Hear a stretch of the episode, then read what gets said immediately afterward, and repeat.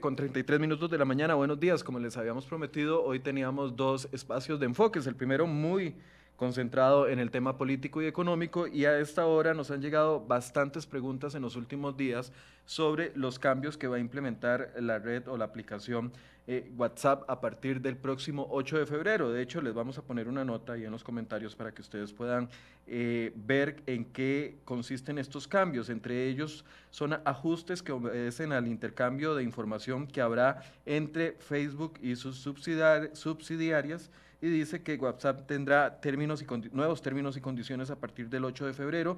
Para continuar utilizando la plataforma de mensajería móvil, los usuarios tendrán que aceptar sí o sí lo que la compañía está disponiendo. En concreto, los cambios obedecen a los datos recopilados por la aplicación en el tratamiento que le dará Facebook. Ahí también eh, otras empresas que puedan utilizar que son subsidiarias. El gigante de las redes sociales adquirió WhatsApp desde 2014 y también compró Instagram desde 2012. Estos cambios en condiciones ha generado muchas preguntas y por eso hemos eh, generado este espacio para poder compartir con ustedes y con dos expertos en la materia. Me acompaña Esteban Jiménez, quien es especialista en ciberseguridad, ustedes lo conocen, lo hemos tenido en otros espacios acá en Enfoques, y también el eh, abogado Andrés Corrales, quien es especialista en protección de datos. A ambos le doy los buenos días, gracias por acompañarnos.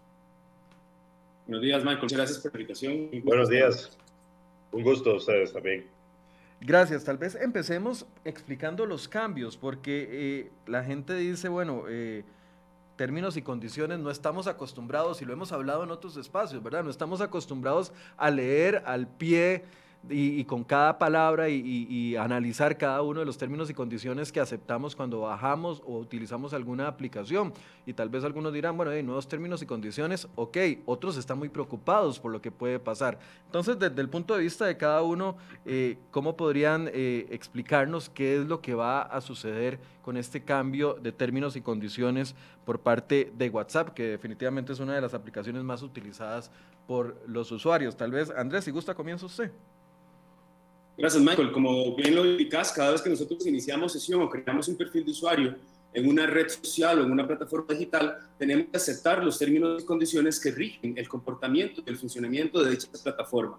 Como vos indicaste, muchas personas realmente no toman el tiempo de leer qué significa firmar estos acuerdos o qué significa aceptarlos para poder hacer uso de las diferentes plataformas. Y hoy por hoy este anuncio de WhatsApp generó mucha polémica en el último, los últimos cuatro o cinco días porque la gente realmente no sabía a qué se estaba refiriendo WhatsApp con esta información que estaba compartiendo. Y es que recordemos que en el año 2018 el grupo Facebook también tuvo una sanción por el gobierno de Estados Unidos por no contar con políticas de privacidad y de términos y condiciones claras para el usuario. Eh, en ese momento se, había, se le había achacado a Mark Zuckerberg que no contaba con eh, documentos que fueran legibles, que fueran atractivos, que realmente invitaran al usuario a enterarse de qué era lo que estaba aceptando con estas plataformas. Y hoy, con este cambio de WhatsApp, podemos ver que lo que hizo fue un pop-up con un entresacado con los aspectos más importantes de los cambios en estas políticas y eso fue lo que alzó un poco las alertas a las personas. Realmente este, las políticas es algo que tienen todas las plataformas y en este caso lo que sucedió fue que eh, el grupo Facebook, al ser compuesto por varias plataformas, tomó la decisión de que los datos que recopila de su plataforma WhatsApp van a ser compartidos con las demás empresas del grupo Facebook pues, para generar una, según ellos, mayor experiencia del usuario o mejor dicho, para perfilar mejor a cada usuario dentro de las plataformas de este grupo. Esteban, desde su punto de vista. Claro, bueno, vamos a ver, en, principio creo que todas las personas que nos escuchan eh, deben saber que en el, mundo en general en estos momentos está bastante convulso. Eh, eh, lo que puede parecer un cambio drástico en una, en una plataforma es realmente un cambio que sucede a diario en todos los aplicativos que están disponibles en este momento en la lucha de poder obtener más y más usuarios. Recordemos que estas empresas no tienen un capital tangible, ¿verdad? Entonces, a partir de ahí ya podemos entender que su modelo de negocio se basa completamente en cuántos usuarios se mueven a través de las plataformas y cuántos datos generan esos usuarios. Estamos hablando que, por ejemplo, para darles una, un dato, eh, un usuario, entre, comillas, valioso para Facebook, es un usuario que le genera al menos 200 dólares por mes en datos, en contenido al, gigante tecnológico. Eh, y entonces lo que vemos ahorita es el resultado de varios, varios factores. Para dar un poco de contexto eh, también en, en, por qué es que están haciendo estos cambios de términos y condiciones, recordemos que este 2021 se acerca lo que sería el juicio antimonopolio de los, de los que conocemos o, les han denominado, incluso el New York Times les llama los emperadores de la tecnología, ¿verdad? Eh, estamos hablando que Google, Apple, Amazon, este, Facebook, eh, que son, por ejemplo, las empresas, para que tengan una idea de la magnitud de estas empresas, ellas cuatro, el, el, el, el ingreso de dinero que tienen es equivalente al Producto Interno Bruto de Japón, ¿verdad? Entonces esto es, es, es, es, muy importante entender porque eh, una empresa como Facebook en los últimos años ha sido golpeada por no solamente demandas multimillonarias, desde el ingreso, por ejemplo, de la ley de protección de datos europea, eh, las demandas han sido gigantescas eh, para los cuatro emperadores, por decirlo así, eh, han sido enormes y ahora se enfrentan a la ley antimonopolio, que lo que pretende es separar las empresas de Facebook. Entonces ellos están en una carrera, una competencia por tratar de que todas sus aplicaciones tengan y mantengan el mismo nivel de servicio, aún así fueran separadas las empresas en partes, ¿no?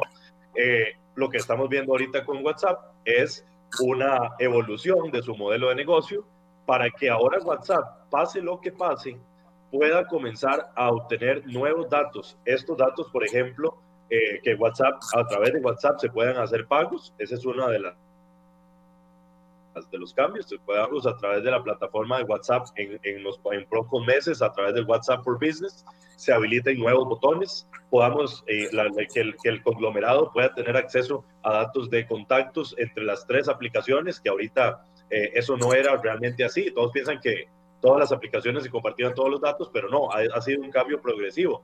El último que faltaba en, meterse en el tren era WhatsApp, y eso es lo que está pasando. Y por último, eh, datos de ubicación, modelos de teléfono para sacar estadísticas, los carriers, digamos, el, el tema de, de, los proveedores de servicio, eh, quienes están asignados a cuáles proveedores de servicio y también datos de uso específico del usuario hacia eh, los datos de Facebook. En entrada, los datos no están siendo intervenidos, el contenido del mensaje o el contenido del, de la llamada en tránsito, pero tenemos un paquete de características y nuevas herramientas que van a ser ingresadas a WhatsApp que luego de la aceptación, o sea, si el usuario quiere, porque son opcionales, sí le estaría dando a la plataforma datos, por ejemplo, palabras clave, eh, que nosotros estemos escribiéndonos por acá y yo le diga a Michael, Michael, hay una promoción para Cancún. Y entonces ya ustedes van a ver que ese, esas palabras van a comenzar a generar publicidad en todas las redes en las cuales yo esté conectado, que sean propiedad de Facebook, y también hacia aquellas empresas que compran esos datos para poderlos reutilizar y generar negocio con ellos. Entonces, por ahí va un poco eh, el tema de entrada, ¿verdad? De cómo están eh, haciendo estos cambios para dar un poquito de, contexto. A, ver, ahí estamos viendo en pantalla cuáles son algunos de, o bueno, lo que dice la actualización. Eh, en la actualización dice WhatsApp actualizará sus condiciones y su política de privacidad, el servicio de WhatsApp y cómo tratamos tus datos, cómo la empresa puede usar servicios alojados en Facebook para almacenar y administrar sus chats en WhatsApp, cómo nos asociamos con Facebook para ofrecer eh, integraciones en los productos de la empresa, de las empresas de Facebook. A ver, muchos han especulado de que pueden ser estos datos. Ya Esteban nos está introduciendo en algunos de esos datos, pero Tal vez la pregunta que todo el mundo se hace es si los mensajes de WhatsApp van a seguir siendo cifrados y seguros como hasta el momento. Lo, lo han sido y por eso es que mucha gente ha migrado a la aplicación, porque eh, tiene una confianza plena en que, la que los mensajes que da o que envía o recibe eh, son mensajes cifrados que no pueden ser accesados desde ningún otro punto. ¿Eso cambiaría, Andrés?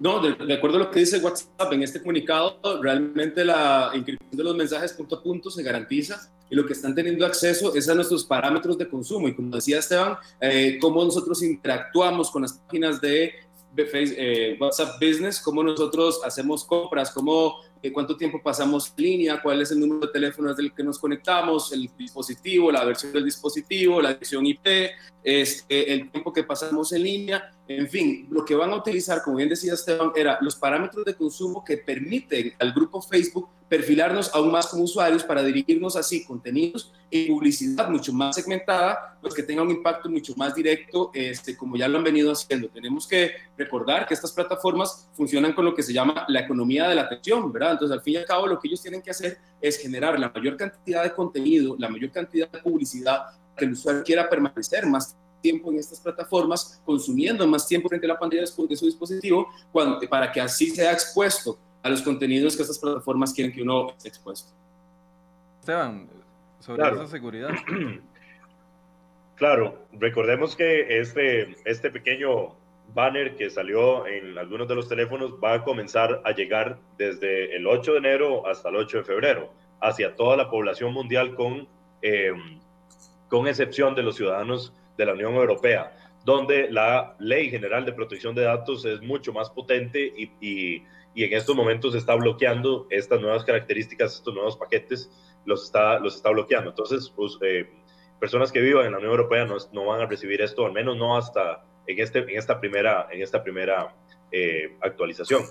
Este banner que sale, eh, lo que tiene luego es una, un link o una, una, una guía hacia la política nueva completa, que son más de 8.000 palabras que están eh, disponibles en estos momentos en, en, la política de privacidad del sitio web de WhatsApp y cualquier persona lo puede ingresar tanto en español como en inglés, este, donde informa ya de manera un poco más detallada que, cuáles son los cambios, ¿verdad? Entonces, por ejemplo, en la información recopilada automáticamente, podemos ver algo interesante y es donde se habla de la información que otros proporcionan sobre ti. Entonces estamos hablando que Facebook y su gran línea y su gran este, red de empresas afiliadas recopila información no solo de lo que hacemos en el Facebook y lo que hacemos en el Instagram, sino también de lo que hacemos en las empresas aliadas de Facebook, donde ellos envían esa información a Facebook. Entonces, me imagino que a ustedes en algún momento les ha dado curiosidad pensar que estuvieron hablando con alguna amistad o con alguna persona cercana y estuvieron durante la hora del café mencionando algún utensilio de cocina que querían adquirir o un carro nuevo o una casa y misteriosamente les sale una sugerencia para que vayan a comprar casas, carros o nuevos implementos para la cocina. Bueno, eso sucede porque todo esto es una red muy extensa fuera de eh, lo, que, lo que es únicamente Facebook. Por eso es que WhatsApp ahora se está integrando a esta nueva red, o perdón, a esta nueva red, no, sino a esta red. Y ahora lo que quieren es que WhatsApp tenga mayores funcionalidades para aprovechar todos estos datos, no solamente crearlos para revenderlos, porque este es el negocio, tal como lo dice Andrés, ¿verdad? El negocio es obtener estas informaciones y tratar de predecir cada vez con mayor precisión los movimientos y los gustos de cada usuario para así poderle ofrecer publicidad de precisión eh, moviéndonos hacia adelante.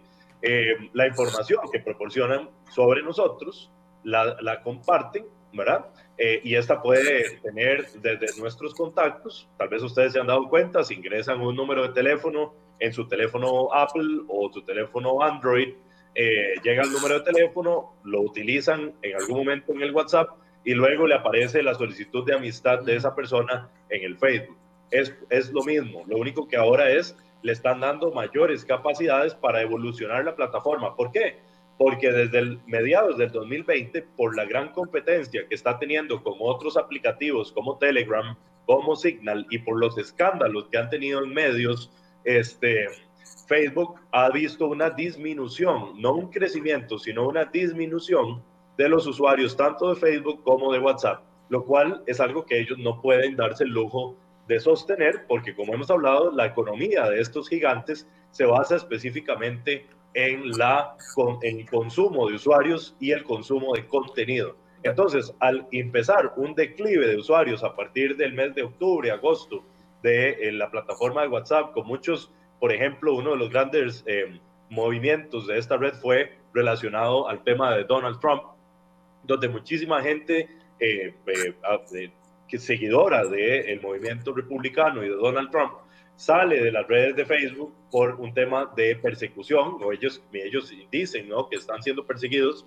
pasan a la plataforma Parler, por ejemplo, y a otras plataformas como Telegram, donde las, eh, la, la, vigilancia no es tan estricta y ahí comienzan a realizar sus trabajos. Entonces, las restricciones que se han puesto por parte de Facebook y de WhatsApp en los últimos, en el último año, año y medio, con respecto a fake news y todo esto, han dado incluso un resultado en el cual mucha gente ya no le está gustando y está moviéndose hacia otras plataformas. Esta disminución es la que está provocando mucho de esto también. Ahora, ¿qué, información, si no, si no son los mensajes cifrados, qué información recolecta WhatsApp, de nosotros? En la nota que publicamos hablábamos de la dirección IP o de la dirección geográfica del usuario, también recopila datos eh, del usuario dentro del app como ajustes de interacción o frecuencia. O sea, ¿qué información, primero, qué información eh, ya hemos aceptado los que utilizamos WhatsApp eh, que, recopila la, la aplicación? Es algo más, más allá de los mensajes cifrados. Claro, es algo importantísimo de notar que la gente siempre se quede con este mensaje grabado. En Internet no hay nada gratis. Nada es gratis en la Internet. De alguna manera se tiene que lucrar con contenido, con conexiones o datos de alguna forma. Si usted no está pagando por la plataforma, eh, usted es el producto, básicamente, ¿no? Ese, ese es el enunciado. Entonces, eh, si tomamos como ejemplo, algunos de los datos que están siendo eh, comercializados, podemos ver que sí, efectivamente, en estos momentos la inscripción punto a punto no está siendo violada. Eso quiere decir lo que yo estoy escribiendo en la plataforma de, WhatsApp, las llamadas telefónicas no están siendo intervenidas por WhatsApp o por terceros. Ok, eso en la buena teoría, ¿no? A menos que exista algún tipo de, de ya vulneración directa hacia la plataforma, lo cual no ha sucedido. Pero eh, los datos que generamos eh, alrededor de esas comunicaciones sí son compartidos. Entonces podemos decir que, por ejemplo, si yo me comunico con ustedes dos, esa comunicación que yo hago que genera un movimiento a través de mi lista de contactos indica que ustedes dos y yo mantenemos una comunicación constante. El nombre y el número de teléfono sí se comparten entre plataformas.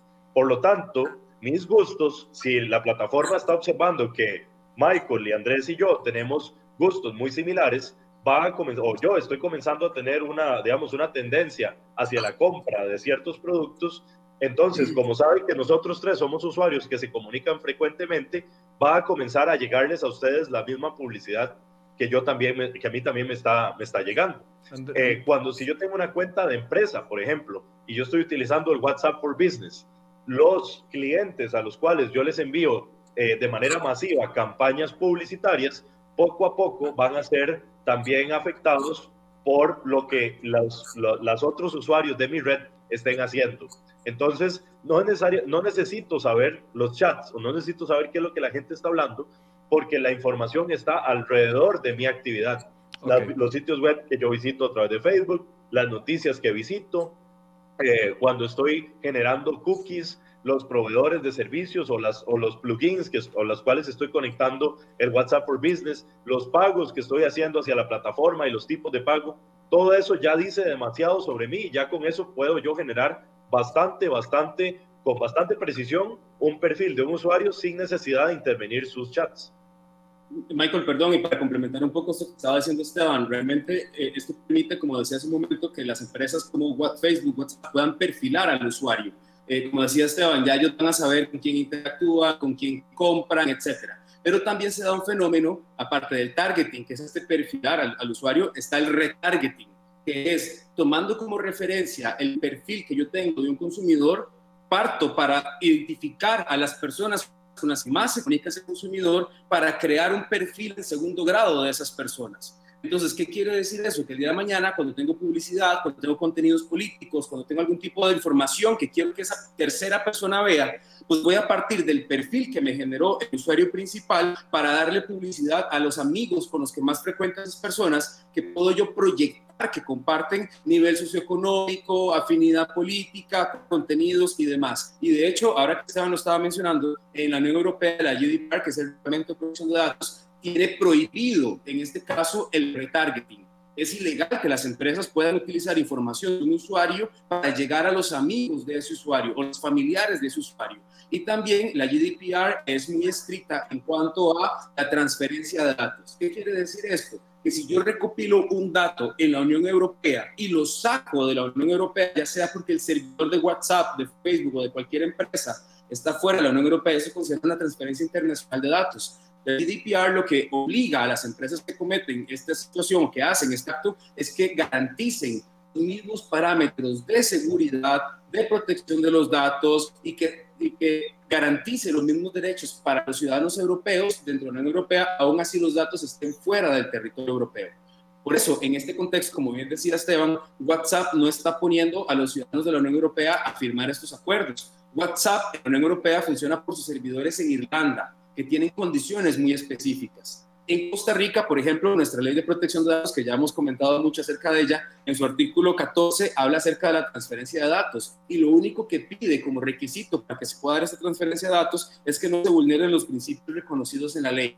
Es decir, no entra a analizar nuestra legislación si están garantizados los parámetros de seguridad, de custodia de los datos, de conservación, de eliminación de forma correcta de los datos y por eso entonces es que aplica diferente estas nuevas políticas en función de la región que nosotros nos encontramos y en función de lo que la legislación permite en cada uno de esos territorios bien o me corrigen ustedes. Entonces, el mensaje cifrado mío, el mensaje en sí, o la fotografía, o el video, o la llamada que haga, no va, no va a ser compartido. Pero si yo pongo, si yo soy, no sé, adicto al salmón y, es, y, mando WhatsApps de salmón todo el día a, todos mis contactos y hablo de, ese tema, entonces e, e, ese parámetro sí va a ser captado. ¿O estoy entendiendo mal? es, por ejemplo, en ese caso, lo que vos, lo que la plataforma puede rastrear es, en el caso de que vos envíe, envíes un, un, un URL de, de, una, de un sitio web externo que se refiera a salmón o a compras o algo así, entonces el mensaje como tal no es interceptado, o sea que la palabra salmón no es la que, la que entra ahí, sino es la conexión que hacen los usuarios hacia los sitios para comprar salmón. O sea, la gente que vos le estás mandando este mensaje, en la plataforma se da cuenta a través del grafo que eh, lo que vos enviaste generó tránsito de red hacia una plataforma o hacia un producto específico. Entonces ahí es donde viene el interés de la plataforma, para ver hacia dónde se están moviendo los usuarios. El movimiento del contenido es el que especifica y el que les genera valor a ellos. No necesariamente el contenido personal, sino el movimiento de ese contenido. Cómo llegas vos y cómo inyectas nuevos usuarios a la plataforma, tus amigos que son cercanos. Y ahí es donde, por ejemplo, te salen las, eh, las sugerencias de nuevos productos y todo esto. Es el movimiento lo que ellos buscan. Eh, entonces, que ahora, por ejemplo, a través de WhatsApp, el, el tema de la IP y la ubicación geográfica ahora va a tener mayores características. Siempre lo ha tenido, pero ahora lo que vamos a hacer es, ok, yo como WhatsApp no, no me interesa saber, eh, eh, Michael, dónde estás eh, puesto en este momento, pero me interesa saber desde dónde el WhatsApp está generando conexiones. Y si tenés alrededor tuyo más usuarios de WhatsApp que están cercanos, digamos, en un evento masivo o algo así, más usuarios de WhatsApp, entonces con los puntos de GPS yo puedo llegarlos a, juntar y decir, ah, toda esta gente que está aquí, está aquí porque ahí ah, está sucediendo algo, hay un evento o hay un contenido de algún tipo que les interesa, entonces me voy hacia ese contenido y comienzo a revendérselos. Ok. Eh, También recordemos que en WhatsApp existen las páginas, los perfiles de WhatsApp Business, que esos son empresas que utilizan para contactar consumidores, hacer compras, inclusive uh, había un proyecto de, Facebook de utilizar WhatsApp para hacer transferencias de dinero. Entonces, realmente estos son los parámetros que se pueden utilizar para poder saber cómo consume la gente a través de WhatsApp y qué consume la gente eh, al interactuar con este tipo de perfiles. Hay, varias preguntas y voy a empezar a leerlas. Y me están preguntando mucho de Telegram, pero antes de, ver si ustedes recomiendan o no pasarse de aplicación, si estos eh, cambios son lo suficientemente graves para algunos, como para abandonar la aplicación, etcétera, etcétera, me preguntan varias cosas. Uno, ¿este mensaje es un acuerdo de aceptación o es un aviso? Si le doy a la opción cancelar, ¿estoy rechazando ya la opción de por sí de actualizar la plataforma o es solo un aviso que me dan para el cambio? Si usted da rechazar, automáticamente eh, a partir del 8 de febrero no va a poder utilizar la plataforma. La ley en cuanto a protección de datos establece que las personas tienen que dar el consentimiento expreso para este tipo de, situaciones. Es decir, antes, hace mucho tiempo, veíamos en los sitios de Internet que decían, al darle siguiente, usted acepta los términos. No, ya eso no es posible. La persona tiene que expresamente decir está de acuerdo con las políticas de privacidad o con los cambios que sugieren y por ende, si el usuario le da no, pues la plataforma tiene todo el derecho de negarle el servicio a esa persona al no estar de acuerdo con las, con las reglas del juego para estar ahí. Ok. ¿Puede un país plantarse así como lo hizo la Unión Europea y decir, no, no queremos, no aceptamos eso? Bueno, debería, más bien debería plantarse.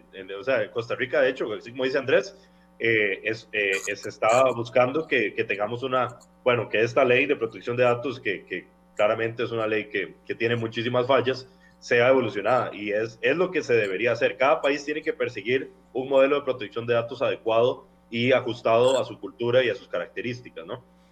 Ok, pregunta Jonathan Arbren, ¿cómo, puede, ¿cómo pueden garantizar que WhatsApp no tendrá acceso a nuestros mensajes o es solo confiar en la buena fe que tenga la aplicación a la hora de comunicar? Bueno, vamos a ver, eh, yo, yo les voy a ser muy claro en esto, eh, de la experiencia que tenemos, por ejemplo, en el día a día eh, con las operaciones de ciberseguridad acá, tanto en el país como en otros países, eh, eh, viene siendo lo, mismo. Si usted acepta utilizar una aplicación gratuita para enviar información sensible suya, de sus familiares, de su negocio, es eh, claro que usted está aceptando que no tiene una garantía porque usted no está pagando ni tampoco está teniendo un control real sobre esa información. Cuando, una vez que sale de su plataforma, está listo. Es el mismo problema que estamos teniendo con el tema de, de OnlyFans, este, es, el, es el mismo, la misma, eh, la misma, digamos, eh, eh, problema que, que, se está desarrollando en otros aplicativos. si usted lo quiere gratis, de alguna manera se lo van a cobrar, ¿no? Entonces, este, lo que nosotros estamos diciendo a la gente es, si usted necesita una aplicación para hablarse con sus familiares y las, sus familiares ven mucho más fácil utilizar WhatsApp, eh, no hay ningún problema, tampoco hay que entrar en el pánico. Creo que mucho de esto también se generó por los tweets que hizo Elon Musk y también el, el exfundador de, de, Twitter, que son dos personas mediáticas y muy, muy poderosas, eh, eh, digamos, diciéndole a la gente que pasaran hacia la plataforma Signal y todo esto, ¿verdad? Entonces generó tanto, mucho morbo, pero realmente ustedes pueden continuar utilizando la plataforma WhatsApp. Lo que tienen que entender es que WhatsApp, desde que tenía 50 empleados, desde, desde sus inicios, nunca fue pensada para tener este crecimiento. De hecho, recordemos que Facebook hizo la compra de WhatsApp, una de las compras más billonarias del mundo, entendiendo que esta plataforma eh, había sido creada sin ningún tipo de, de, pensamiento de seguridad desde su nacimiento. Desde ahí ya viene un problema. Ya hemos tenido muchos escenarios, es, el WhatsApp utilizado como fraude, muy pocas alternativas de, de aseguramiento, de, privacidad. Vemos gente que todas las semanas, por ejemplo, a nosotros nos llegan este, muchísimas notificaciones, personas que buscan apoyo porque les han robado el WhatsApp, porque ah, se los han hackeado por esto y por lo otro, eh, porque las, capacidades de, seguridad de la plataforma son muy, son muy pocas, son muy, son muy pequeñas. Hay muchas maneras de vulnerarla. Entonces, si ustedes están confiando que WhatsApp va a proteger o Facebook va a proteger su información en todo momento, pues yo considero que ahí es donde lo que, lo que está pasando es que ustedes no comprenden cómo funciona el negocio y cómo funcionan las aplicaciones. Por ende, si ustedes necesitan mayor seguridad, mayor privacidad para comunicarse con sus empleados, con sus, eh, con sus socios de negocio, etcétera, este, entonces necesitan aplicaciones que hayan sido hechas para eso y no WhatsApp. Okay. Igual también, eh, Michael, es importante que la gente sepa que si se leen los términos y condiciones y las políticas de privacidad, tanto de Telegram como de Signal, realmente estas plataformas tienen acceso y utilizan exactamente la misma información que utiliza WhatsApp. Lo que no están haciendo es compartiéndola con otras empresas, pero tenemos que entender que esto es algo muy normal que utilizan las plataformas para poder mejorar sus productos, para poder identificar los parámetros de consumo y las necesidades del usuario y ajustar a esos resultados su plataforma, pero también es porque ellos tienen que tener cierto rastro de cada usuario con el fin de evitar que esas plataformas se conviertan en eh, nidos o en, o en, espacios abiertos para el crimen organizado, la pornografía infantil, el narcotráfico, el mercado de armas, etc. Entonces tenemos que saber que igualmente las plataformas tienen que controlar lo que hacemos cada uno de los usuarios eh, dentro de ellas. Y por eso es que este, se recopilan los datos. La diferencia dentro de lo que yo pude ver, los términos y condiciones de cada una de las plataformas, ¿cuál es? Que WhatsApp ahora lo va a compartir con Facebook y que las otras empresas guardan los datos un año por un año después de que se generó cada dato y después de eso lo eliminan, pero no quiere decir que no lo están utilizando ni para mejorar ni para tener cierto control sobre el, comportamiento de sus usuarios. De hecho, esa era la pregunta que seguía de Gwen Samayoa. Mora, que dice, ¿cuál es la diferencia real entre la normativa de WhatsApp y Telegram en vista de que mucha gente se está pasando a Telegram? No sé si a ustedes les ha pasado que en los, que en los últimos días le llega a uno notificaciones de absolutamente todo, de, de, varias personas que se unió a Telegram, se unió a Telegram y ya uno amanece con el teléfono con más notificaciones de las normales. De hecho, ayer me estaba comentando una persona que hizo el experimento de pasarse Telegram para probar, ¿verdad? este cambio y me decía que le frustró porque un montón de contactos que ya había eliminado de WhatsApp, que era gente con la que no quería tener interacción, que los bloqueó, de, abrió Telegram y automáticamente le aparecieron esos contactos. Uh -huh. Y otra vez empezó a tener contacto con esas personas, esas personas le empezaron a vivir y eso es lo que la gente tiene que entender. No existe hasta el momento una portabilidad de datos o de información de una plataforma a otra. Por ende, si abrimos Telegram, si abrimos Signal, va a ser como un borrón y cuenta nueva en cuanto a nuestros contactos. Y por otro lado, también esto evidencia que las plataformas acceden a nuestros dispositivos, ya que inclusive hasta Telegram recomienda tus contactos en tu agenda de, de, teléfono para que empeces a interactuar con ellos. Entonces, al fin y al cabo, termina siendo lo mismo. Entonces, como decía Esteban al inicio de esta conversación, realmente generó un pánico que desde mi perspectiva es un poco innecesario, ¿verdad? Porque no es nada nuevo, no es algo que nos está poniendo en, en, vulneración nuestra seguridad, este, simplemente es que hasta ahora la gente está entendiendo y se está queriendo empoderar con la forma en la que administran sus datos personales las plataformas. Y hasta ahora es que las plataformas se lo despliegan de una manera entendible y fácil de leer. Eh, entonces, claro, no, eh, Esteban, sí, ajá. porque la gente se está pasando a Telegram. ¿Es recomendable? ¿No es recomendable? Eh, ¿Es lo mismo como bueno, dice Andrés? Yo técnicamente yo no le veo mucha diferencia a Telegram y a WhatsApp. Eh, serán algunas unas que otras características, pero, pero la diferencia no, no es tanta. Sí encontramos más diferencia entre WhatsApp y Signal, sí encontramos más diferencia entre WhatsApp y Wicker, sí encontramos más diferencia entre WhatsApp y Trema, por ejemplo. Eh, de hecho, si, bueno, si a la gente luego le interesa, puede entrar a mi Facebook de Esteban Jiménez Ciberseguridad y ahí les compartí un link hacia una página web que se llama, se llama Secure Messaging Apps, que hace una comparación punto a punto de las eh, plataformas de mensajería segura más conocidas y ahí pueden ver qué tiene cada una y qué no tiene la otra. Entonces, por ejemplo, eh, tanto Facebook como WhatsApp eh, recopilan datos de, del usuario, eso, eso, eso, es claro. Vean que, por ejemplo, más bien WhatsApp eh, tiene una característica que, que, que, que, no tiene Telegram y que es, la hace un poco más vulnerable. Por ejemplo, WhatsApp los, eh, los respaldos de WhatsApp que usted deja en su nube, digamos en el Google Drive, o si usted quiere hacer un respaldo de WhatsApp, un respaldo de seguridad, dejarlo en su computadora, esos respaldos no están cifrados. Entonces usted puede llegar con una aplicación como Wondershare, recuperar ese, ese, ese, ese, ese backup, lo, lo monta y ve todos los mensajes sin ningún tipo de privacidad. Eso es uno de los grandes fallos de WhatsApp. Todo lo que son respaldos se guardan sin ningún tipo de seguridad cuando Telegram sí tiene un respaldo de seguridad. Si lo, si lo cifras, sí es más difícil de entrarle. Eh, por ejemplo, otra, otra eh, característica es que en, la, en, el Telegram, por ejemplo, versus WhatsApp, versus una aplicación como Wicker, eh, normalmente en Facebook, WhatsApp, eh, perdón, en WhatsApp y en Telegram, usted tiene que registrarse con su número telefónico, sí o sí, ¿verdad? En una plataforma más segura como lo es Wicker, usted puede registrarse con un, eh, con un, con un nombre de usuario, con una clave de usuario. No necesita poner su número de teléfono en la plataforma. Entonces, ¿cómo busco yo a Michael? Bueno, si Michael llega y se pone Michael X19, yo encuentro a Michael por su nombre de usuario, no por su número de teléfono. ¿ya? Y, el no, y, el, y el código de activación llega a través de, una, de un correo seguro o puede uno activarlo en su número, en su correo electrónico. Entonces no media el número de teléfono. Y eso es lo que han estado haciendo otras como Trema.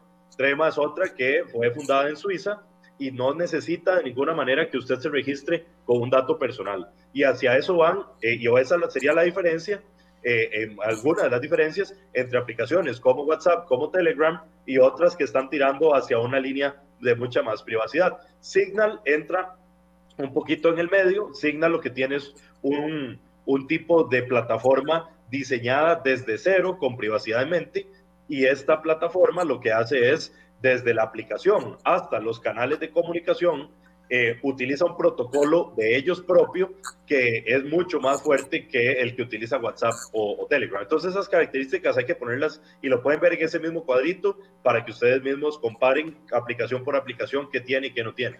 Les voy a contar algo que, Otra cosa que, me... perdón, es la hegemonía que tiene WhatsApp en el mercado, ¿verdad? Tiene una, un acaparamiento de, de creo que eran 2 mil millones de personas, unos 200 billones de personas este, que están conectadas a esta plataforma. Entonces, nos a dar excelentes plataformas a las que podemos acudir como una alternativa, pero también el usuario tiene que cuestionarse, ¿qué hago yo yéndome a Telegram? ¿Qué hago yo yéndome a Signal si todos mis contactos se quedaron en WhatsApp?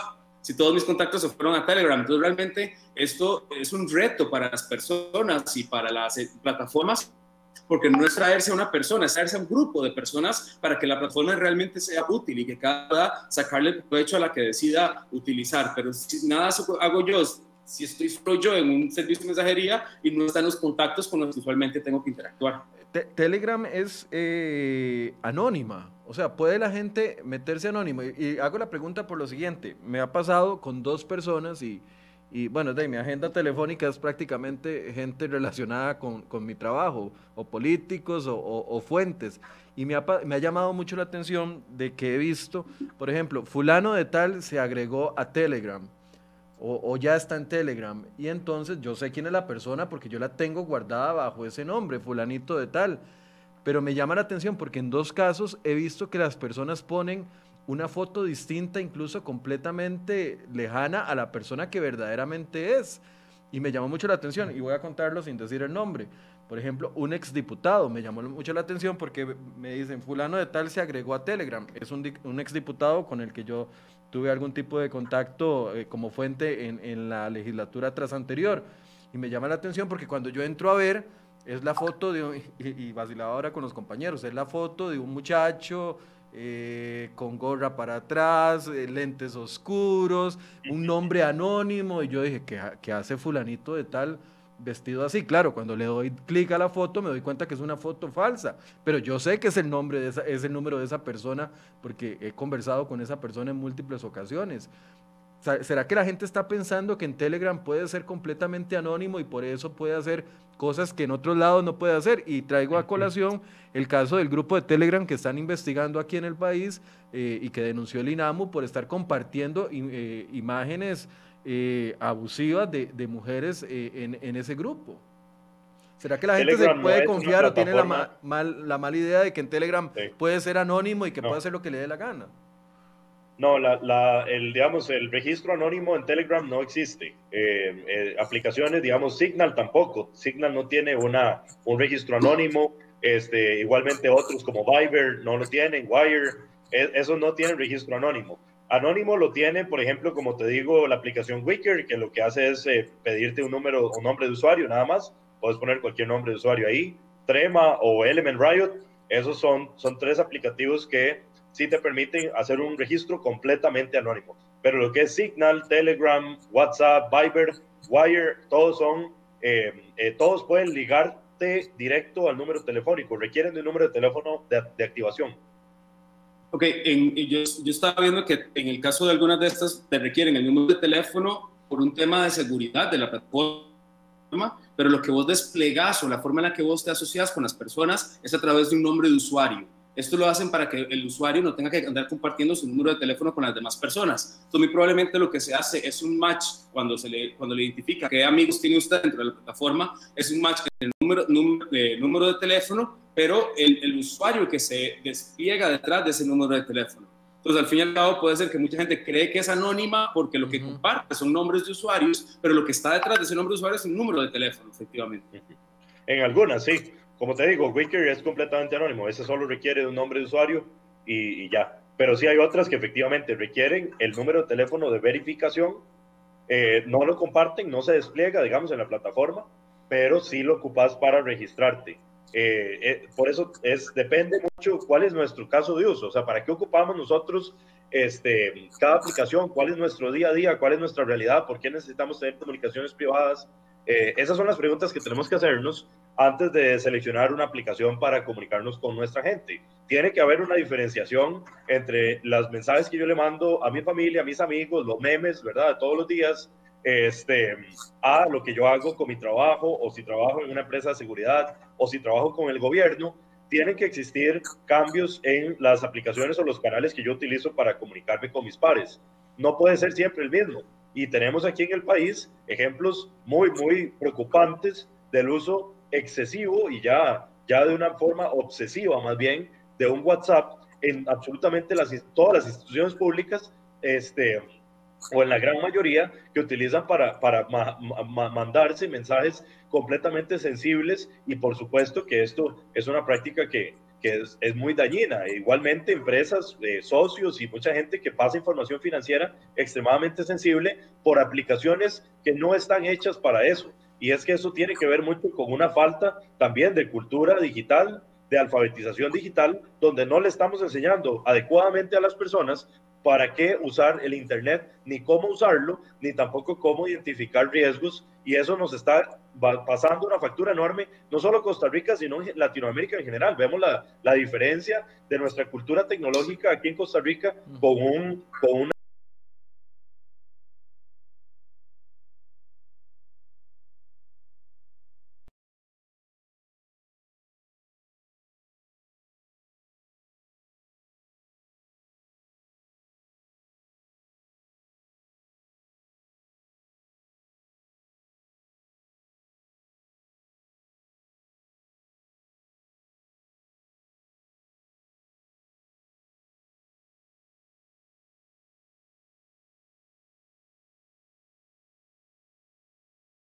Ahora sí, si quieren empoderar con sus datos. Se preocuparon de qué está haciendo WhatsApp con esto, se cuestionaron si quieren seguir o no quieren seguir en la plataforma y por lo menos es una puerta de entrada para crear esta educación tecnológica que mencionaba Esteban. Ya la gente está empezando a interiorizar el valor de sus datos, está empezando a entender lo que las empresas pueden hacer con ella y mal que, mal que bien, pues es un buen momento para, para nunca es tarde para empezar a crear esta cultura entre la población.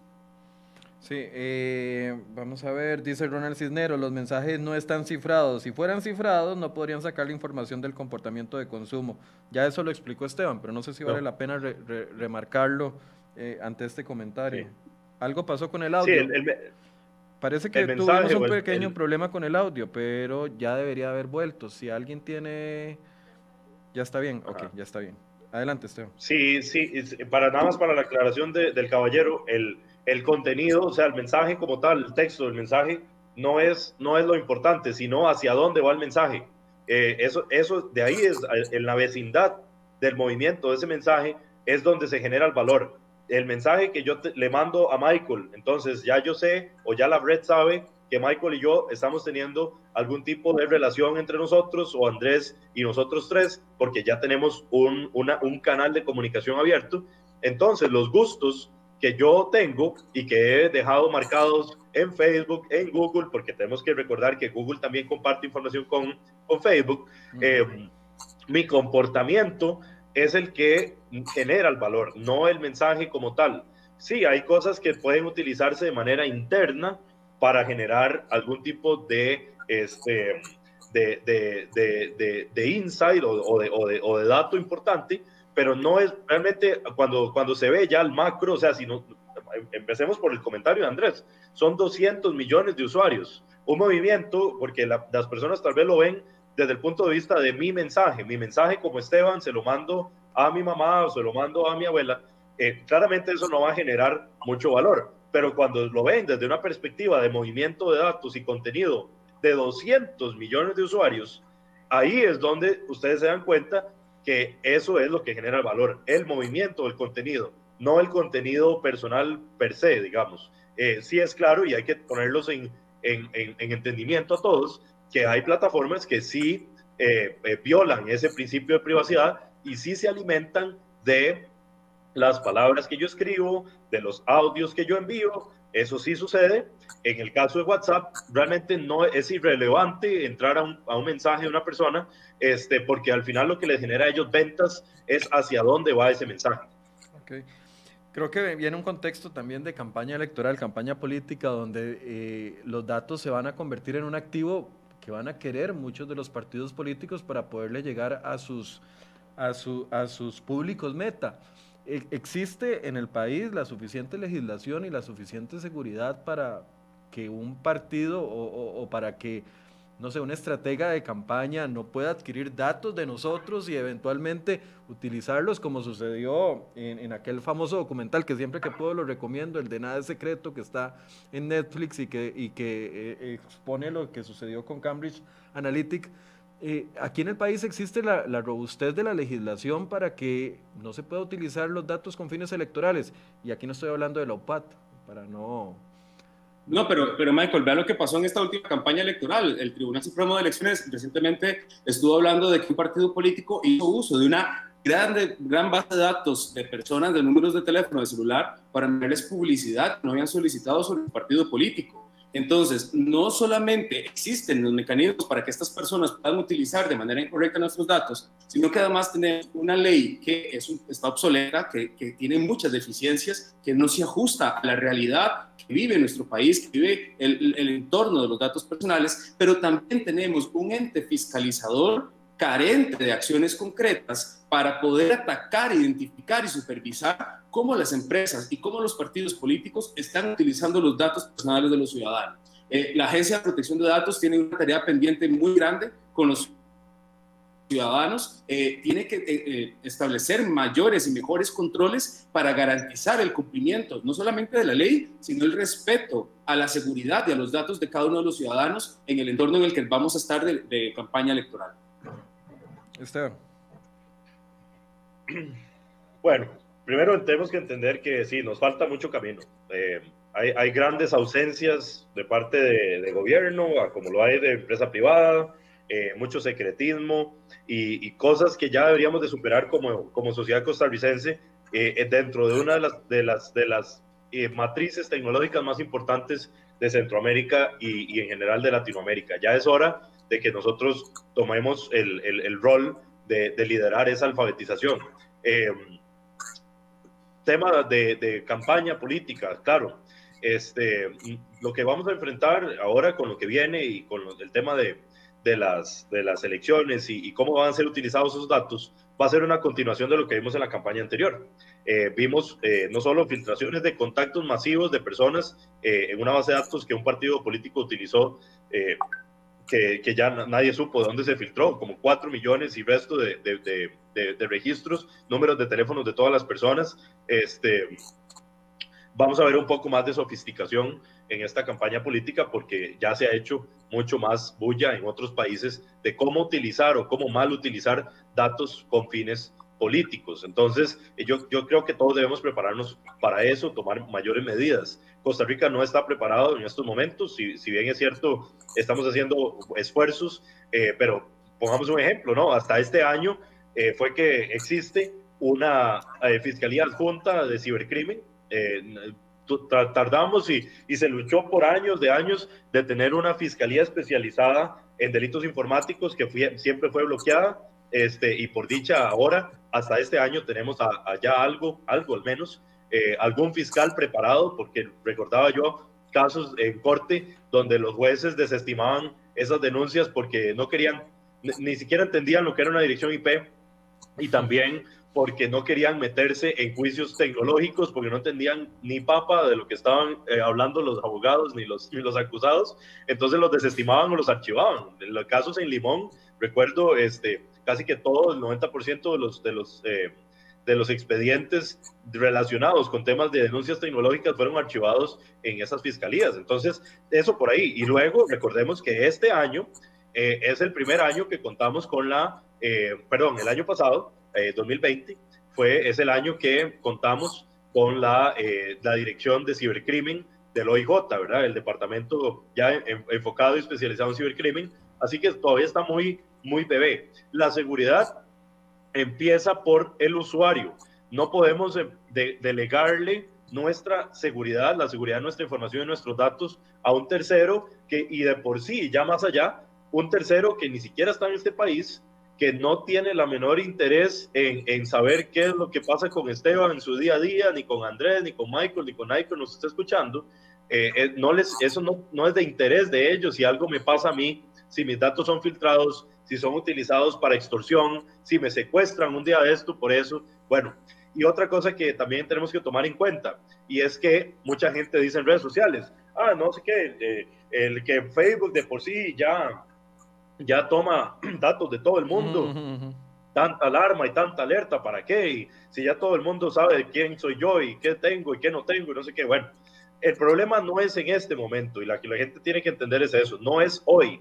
El problema es qué va a pasar después con esos datos, qué va a pasar en el futuro con esa información, qué pasa si el día de mañana Facebook o los Estados Unidos en general, en todo su, su, su, su, problema que está metido el día de hoy, eh, resulta que esos datos efectivamente en un futuro vayan a ser utilizados para ocasionarme algún daño. Entonces, yo lo que tengo que hacer es mitigar tratar de eh, tener esos mecanismos un poco más en control para no perder eh, mi identidad física y mi identidad digital eh, por un descuido de estos. Y recordemos, este el año pasado, 2020, cerramos con casi 800 millones de colones en fraude electrónico y, eso se debe a que Costa Rica tenemos muchos usuarios y la mayoría son demasiado inocentes y demasiado buenos y ya eso tiene que irse quitando.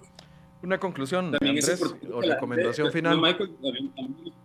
Me gustaría agregar que la gente conozca sus derechos. Es decir, yo no sé si a ustedes les pasa, mucha gente se queja de que los llaman para cobrarle una deuda que no le corresponde, que lo llaman para venderle productos, que, que usted pregunta cómo obtuvieron sus datos y simplemente le dicen que una base de datos de referidos. Y, y, no, la gente realmente tiene que entender que dentro de sus derechos está no ser contactados, no ha solicitado que lo contacten. Su derecho está que eliminen sus datos personales de aquellas bases de datos donde no quiere que la tarea pendiente, como bien decía Esteban ahorita, es hacer que las empresas de tecnología, que muy probablemente ven un mercado costarricense no tan relevante como el estadounidense como el mexicano tal vez, pues que también entiendan que tiene que cumplir nuestra legislación y que tenemos que eh, tener organismos que se encarguen de que estas empresas pues ajusten sus negocios a la legislación que tenemos vigente en nuestro país. Pero el cambio viene desde la persona misma y la forma en la que protege o tutela sus derechos, sus datos personales. Recomendación final, Andrés y, Esteban, por favor. Bueno, de mi parte la recomendación final con respecto a propiamente es que realmente estos, estos cambios de la política de privacidad no suponen algo nuevo, no suponen un riesgo a nuestra seguridad ni el mensaje que nosotros compartimos a través de la red social. No significa que nos van a estar monitoreando cada cosa que hacemos, pero sí significa que lo que hagamos va a ser utilizado para crear un perfil o un expediente digital de nosotros con el fin de que tengamos mayor, este, que tengan mayor información de nosotros y me, me, parece bien que las personas se puedan empoderar aún más para conocer cómo las empresas de tecnología y las empresas en general están utilizando sus datos personales para que de esta manera puedan decidir a dónde quieren y a dónde no quieren que estén disponibles sus datos. Entonces, el, el llamado también es para que las personas se puedan educar aún más sobre el tema de, controlar sus datos y educar especialmente a los padres, a los hijos en su casa, para que desde pequeños ya vengan creciendo con esta cultura tecnológica de cuidar lo que hacen en el entorno digital, de cuidar cómo y con quién comparten su información personal. Esteban, una recomendación final. también. Bueno, para todos, yo lo que creo es lo siguiente. Este, miren, si a ustedes no les gusta un candidato político, voten por otro. Si ustedes sienten que sus derechos han sido lesionados, vayan a la, y pongan una denuncia. Si usted no está conforme con lo que está viendo al frente suyo y cree que esa aplicación no es conveniente para usted, para su familia, para su negocio, no la descargue. Hay muchas opciones, incluso opciones pagas. Las opciones eh, a pagas muchas veces le permiten a uno sí tener un control mayor sobre lo que sucede en el entorno de comunicaciones, especialmente para la gente que está utilizando esto para empresa. Otra cosa, si ustedes van a optar por estos mecanismos de comunicación, asegúrense de ponerle al WhatsApp el pin de seguridad, asegúrense de ponerle el correo de recuperación para que luego no se vean en el problema de que les hackearon el WhatsApp, de que les están viendo las comunicaciones a través del WhatsApp web, de que esto, de que lo otro, de que alguien les gemelió el SIM.